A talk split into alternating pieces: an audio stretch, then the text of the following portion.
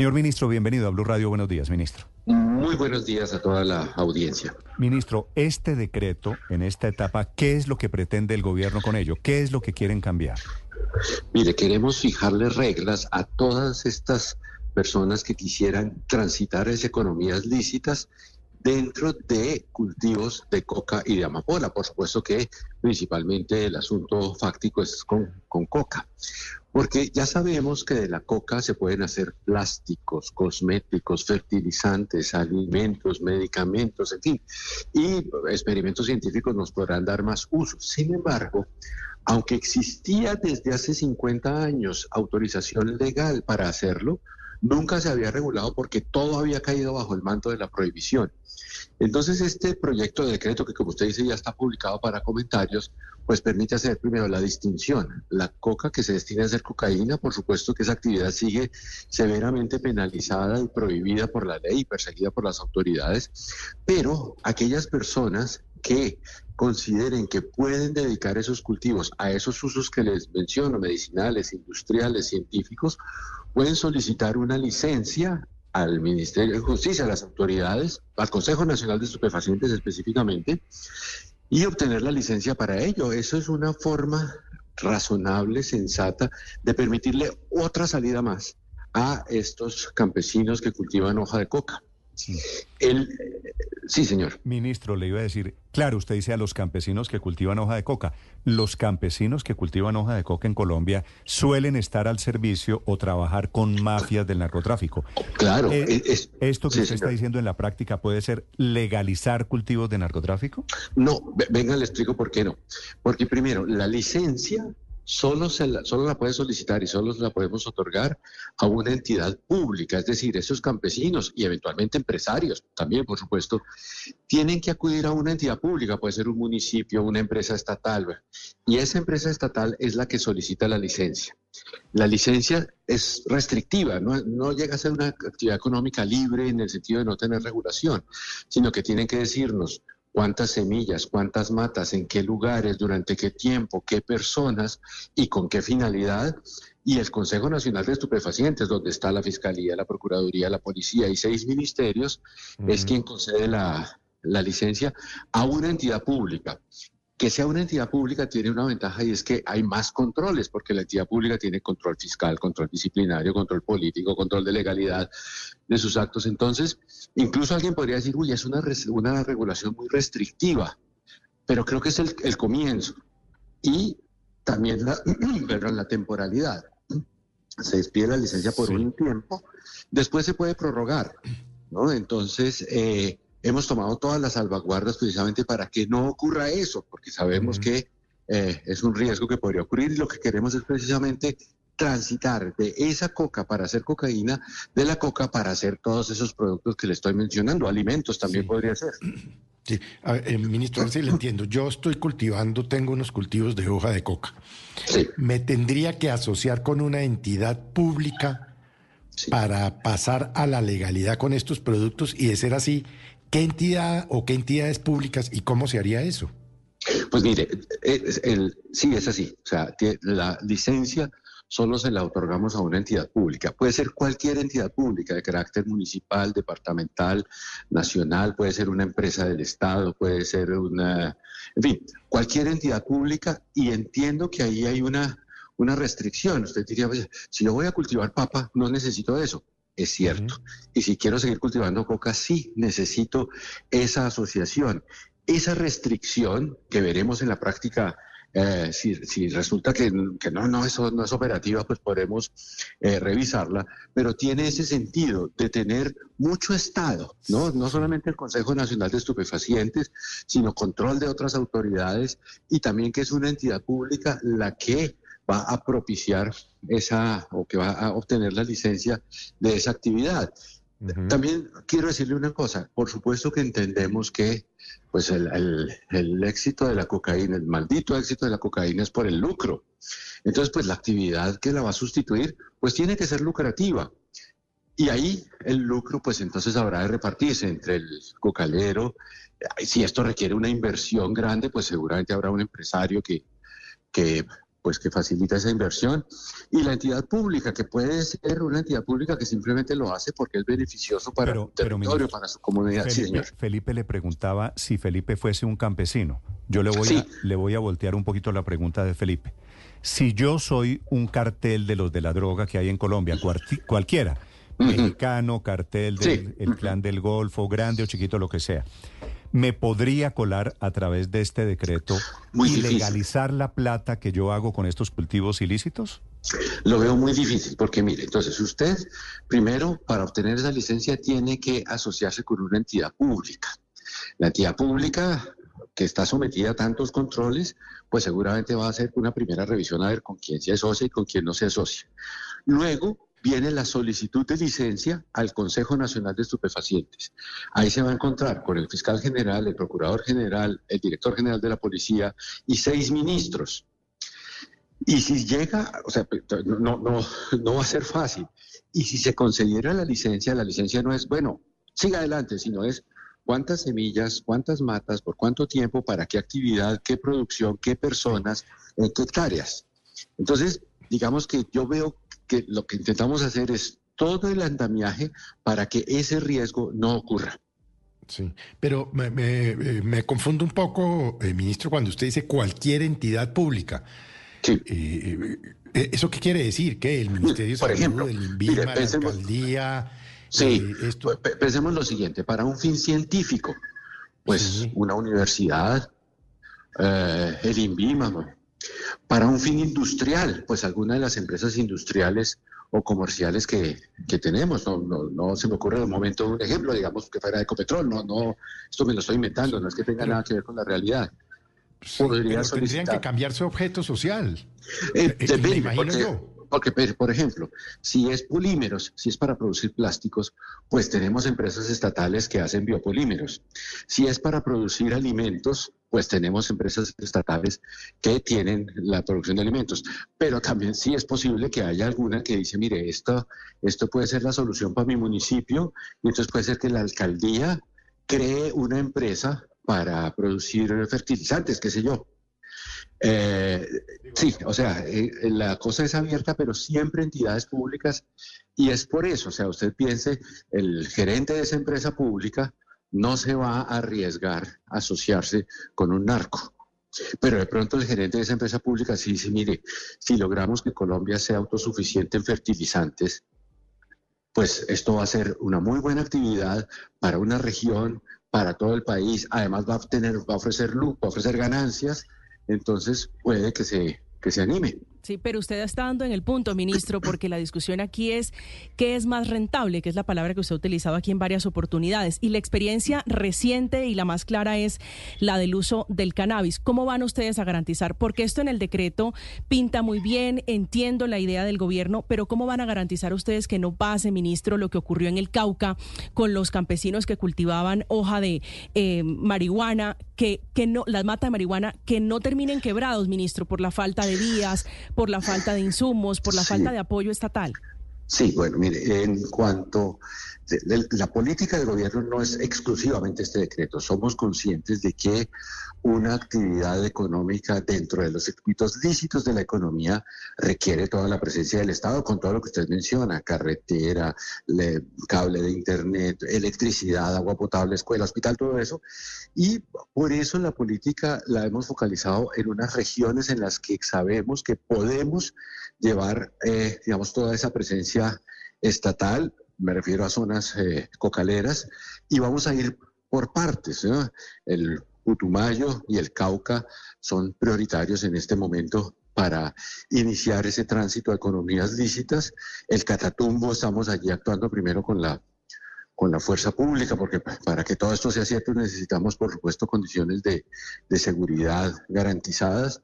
Entonces, somos conscientes de eso y ahí iremos, eh, digamos, eh, llevando todo, todo el Estado y no simplemente la, la autorización, la licencia, que no tiene usted mira, esto es un papel y yo sigo en las mismas. De todas maneras, recuerde que esta no es la única oferta que se le hace a los campesinos cocaleros, ¿no? Son cuatro cosas. Cambiar los cultivos por cultivos lícitos. Cambiarse de terrenos, para terrenos de la reforma agraria en los que sí sean donde si hay ya carretera, cable, electricidad, todo eso, o cambiar la actividad de cocaleros por la de guardabosques. Y esta de este proyecto de decreto es la cuarta, ¿no? Cultivar coca, pero para usos lícitos. Ministro, ¿no será que existe, digo, como riesgo la posibilidad de que pase todo lo contrario? Es decir, quienes están en los cultivos lícitos hoy, qué sé yo, quien siembra tomate, quien siembra plátano, lo que sea, cualquiera que ustedes diga, es más rentable cultivar en Colombia hoja de coca que lechuga. Entonces se van a pasar del cultivo lícito al cultivo que era ilícito al cultivo de hoja de coca, por ejemplo? ¿No puede ser? Pues, pues mire, en el mundo de las hipótesis uno diría, pues no sé si podría ocurrir. Ahora, si cultivar hoja de coca para hacer, por ejemplo, pinturas, resulta muy rentable, pues evidentemente el mercado irá hacia allá. Al, al gobierno que le interesa que no sea para hacer cocaína, que no sea para hacer estupefacientes. Tenemos ya la tecnología para verificar cuándo a la hoja de coca se le ha extraído el alcaloide y que y todos estos productos que les he mencionado y cuántos más que tengo en una lista ahí son después de haber extraído el alcaloide. ¿Esa lista la tiene la tiene a la mano, ministro? Eh, no a la mano, estoy en Barranquilla y la tengo en Bogotá, pero son 70 productos. Que es básicamente lo mismo que pasó en su momento con la marihuana más, todavía más cosas, porque con este se pueden hacer más alimentos, se pueden hacer más pinturas, cosas textiles, pero digamos que sí, tiene un enorme potencial más allá de ese efecto eh, psicoactivo que pues, el que está convertida la hoja de coca en un insumo industrial y comercial. ¿Tenemos el aparato productivo para hacer esa transformación? Ya tenemos pilotos, por ejemplo, en fertilizantes, por ejemplo, en algunos alimentos donde lo que ha habido, claro, es todas las restricciones de, comercio y de, producción masiva. Pero, pero sé que sí la, la tenemos y la podemos potenciar aún más. Es el ministro de Justicia hablando sobre la idea de hacer, como hubo con la marihuana en su momento, de hacer legales los cultivos estos de, de hoja de coca y de amapola. amapola.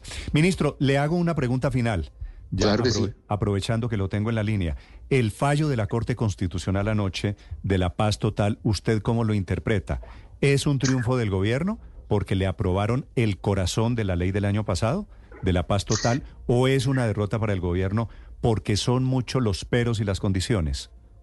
Eh, no, mire, eh, realmente el gobierno la recibe con beneplácito, pero aún si los peros hubieran sido mayores, repetiría lo que ya se me ha vuelto aquí como una, una frase de todos los días, acatamos, obedecemos, cumplimos lo que la Corte dice, o sea, frente a la Constitución todos agachamos la cabeza.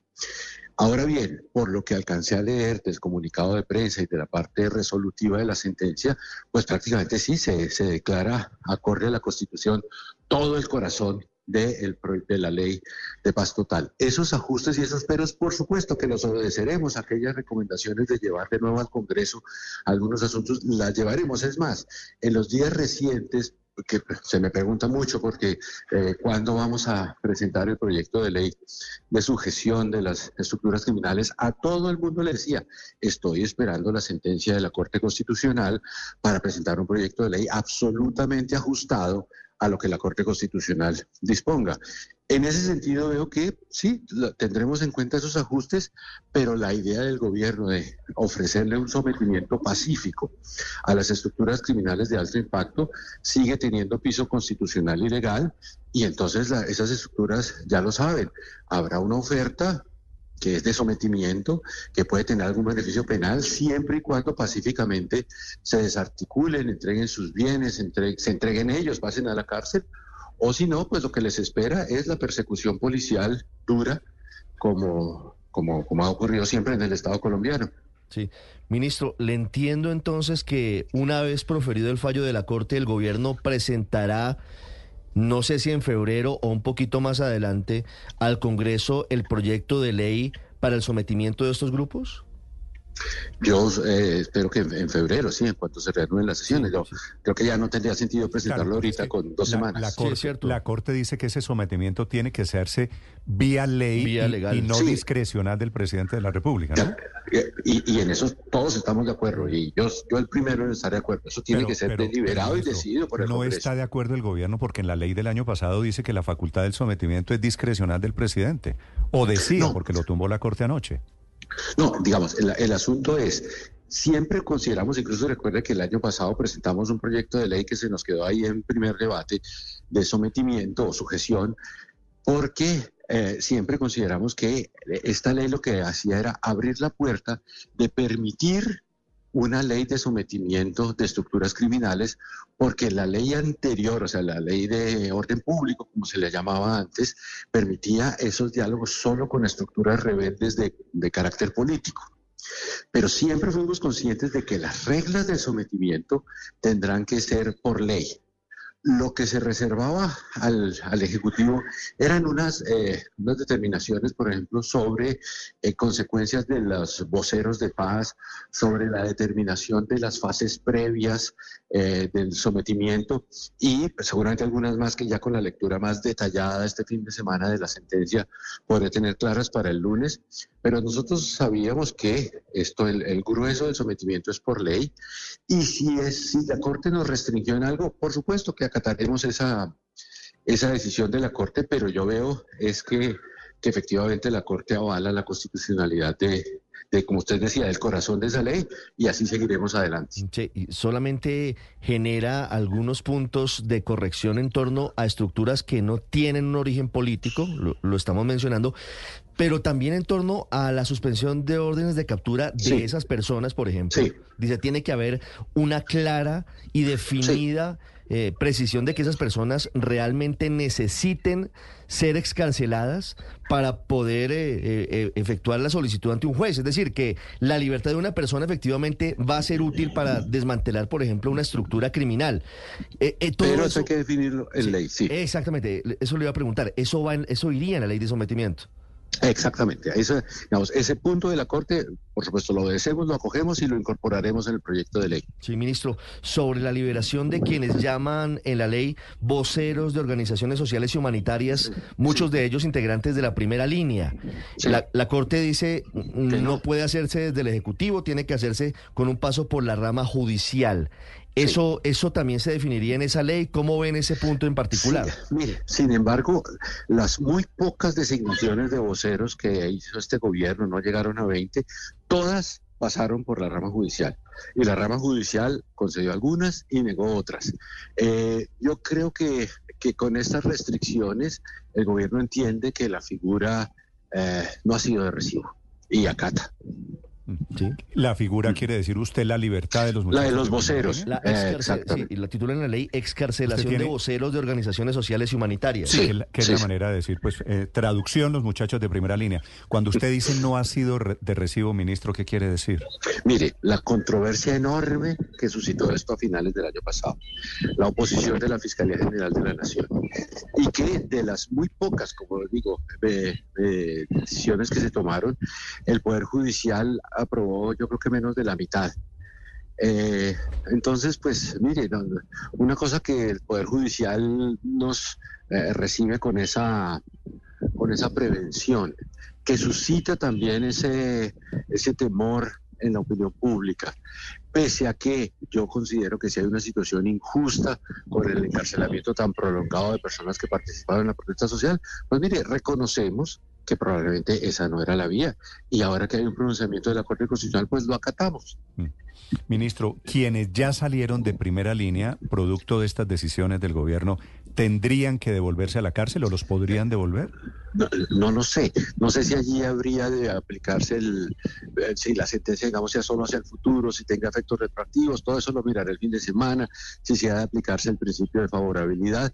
Ahora, tengo que decirle que respecto de, digamos, de la como son muy poquitos casos, respecto de casi todos ellos, los procesos siguieron avanzando y o se decretó ya la libertad por absolución o por vencimiento de términos, en fin, la situación ha seguido evolucionando y ya son también pocos los casos de, de personas que aspirarían a ser nombrados voceros y que pues yo supongo que ya no mm. se procederán esos, esas designaciones. Ministro, eh, la decisión de la Corte Constitucional, esta de la que estamos hablando, es de anoche, pero como usted lo sabe mejor que yo, el tema de los muchachos de primera línea es muy sensible y ha sido prioridad para el presidente Petro pues desde campaña y desde que se posesionó.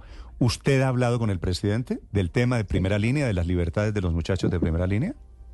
De, entre anoche y hoy no, porque él está en, no, pero digo, Emiratos Árabes. Digo, cuando el presidente se entere, sí, sí, claro. Cuando Sí, el presidente se entere que dijo el ministro de Justicia en Blue Radio, sabemos que las libertades de los muchachos de primera línea no han sido de buen recibo. Ah, eso lo hemos hablado con él. Sí, sí, ¿Sí? sí. Sí, sí, sí. Sí. Eh, digamos que esta es una frustración compartida. Ok. Ministro, eh, hay un proyecto andando de un parlamentario amigo del gobierno, del Pacto Histórico Alirio Uribe, que propone amnistía total para los muchachos de primera línea. ¿Usted ve ambiente para eso después del fallo de la Corte?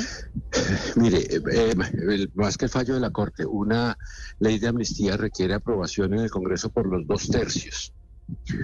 Eh, si usted mira cómo se comporta el Congreso, que me dirá, ¿y cómo- de dónde piensan sacar los dos tercios? Con eso creo que le respondo. Sí, sí, sí. Ent- Entiendo que eso quiere decir la opinión es lo de menos porque eso no tiene viabilidad. Eh, pues imagínese, dos tercios. Pues ojalá, ¿no? Pero bueno, Pero cuando le veremos cuando a le ver si aquí a febrero cambia así el panorama político como para tener dos tercios. Cuando le pregunten, ¿usted, ministro de Justicia, apoya la idea de amnistía a los muchachos de primera línea?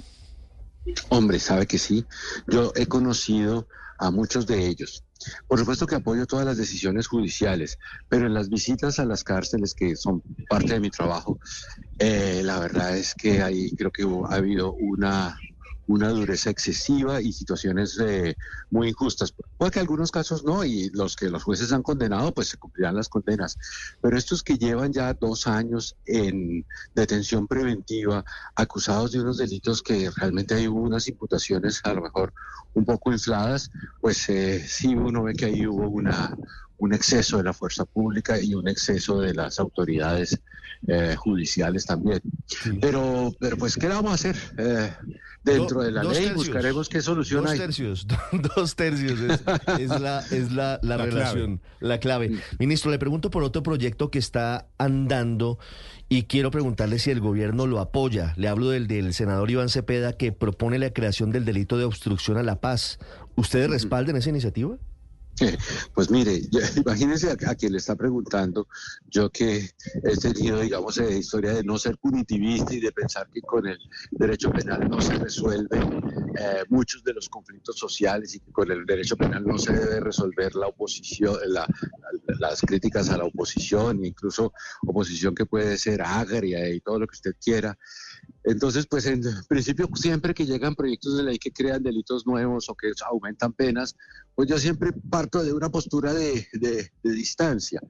Entiendo la, la preocupación del, de- del senador Cepeda más como una preocupación por sabotajes a la, a la paz. Sé que el senador Cepeda retiró la iniciativa y que la está volviendo a pensar. Eh, yo, yo creo que el derecho penal debe ser de utilización mínima. ¿No? Y pues en ese sentido esperaría que la reflexión lleve al senador Vale. Cepeda también a, a una medida distinta al derecho penal. Mm. Ministro, una última pregunta sobre la decisión de la Corte Constitucional, sobre las órdenes de captura, incluso para quienes están pedidos en extradición. La Corte dice que el concepto que manejaba el gobierno era amplio, impreciso y que incluso eh, se observaba que era aplicable a un vasto universo de criminalidad. ¿Cuál es la lectura suya, entendiendo entre otras cosas el capítulo que hubo que se bautizó en su momento como Pacto de la Picota? Ay, ay, perdóneme si le entendí. Evidentemente, el- la Corte consideró que sí, esa, esa forma de designar voceros de paz eh, quedó muy amplia en la ley y por eso veremos si la nueva ley, si un proyecto nuevo de ley la, la precisa en los términos que la Corte lo, lo estableció anoche o si abandonamos la figura. Eso ya. El- la otra parte es la que no entendí. eh, No, ministro, le, le hacía referencia al pacto de la picota porque hace alusión la Corte, por supuesto, a quienes están presos, incluso A la con so- a extradición la los- extradición, que ha sido la queja también del fiscal Francisco Barbosa, de los colados, de las solicitudes de levantamiento de órdenes de captura. ¿Cuál es su lectura frente a esa referencia? Bueno, mire, eh, que yo sepa, no se ha interrumpido, yo que yo sepa, y yo soy el que las firma, no se ha interrumpido ninguna extradición, ni se ha aplazado, ni hay ningún trámite de extradición pendiente por esta situación, digamos, de, de sometimiento, sujeción, diálogos de acercamiento o diálogos de paz. Entonces, digamos, el asunto ahí ha sido más bien una una palabra sonora de un inexistente pacto de no sé qué, eh, pero la verdad es que jurídicamente la extradición no se ha afectado. Sé que en algún momento se incluyeron unos nombres, eso fue a principio de año, respecto de los que el fiscal general de la Nación eh, puso una alerta y todas esas alertas se, se acató y se, se admitieron las razones del, de la fiscalía, del fiscal general, y, digamos en ese sentido no, no ha habido un uso excesivo de la figura, pero había cuenta que la Corte consideró que la medida estaba concedida en términos muy amplios e imprecisos, por supuesto que la, precisaremos mediante un proyecto de ley para que haya tranquilidad total. Yo sé que pues, a todos nos cuesta, a mí me cuesta pensar en sacarle la cárcel a una persona que está en la cárcel en un estado como el colombiano, que es un estado de derecho, con, con falencias, con lo que pero que es un estado de derecho, pues eso no, con eso no se juega. Y somos por eso muy, muy prudentes y las previsiones de la Corte las aceptamos con la con la mayor humildad y con la mayor buena fe y deseo de, de acertar. Entonces, claro que sí, nos acomodaremos a lo que la Corte diga y en lo que sea, la Corte consideró que era impreciso o abierto, pues lo cerraremos y lo determinaremos tal como lo señaló la Corte. Bueno, creo que el país queda tranquilo después de estas declaraciones. Señor ministro, gracias por acompañarnos esta mañana desde Barranquilla. El ministro. Muchas gracias. Feliz día. Felicidades, buen fin de semana. Néstor Osuna es el ministro de Justicia.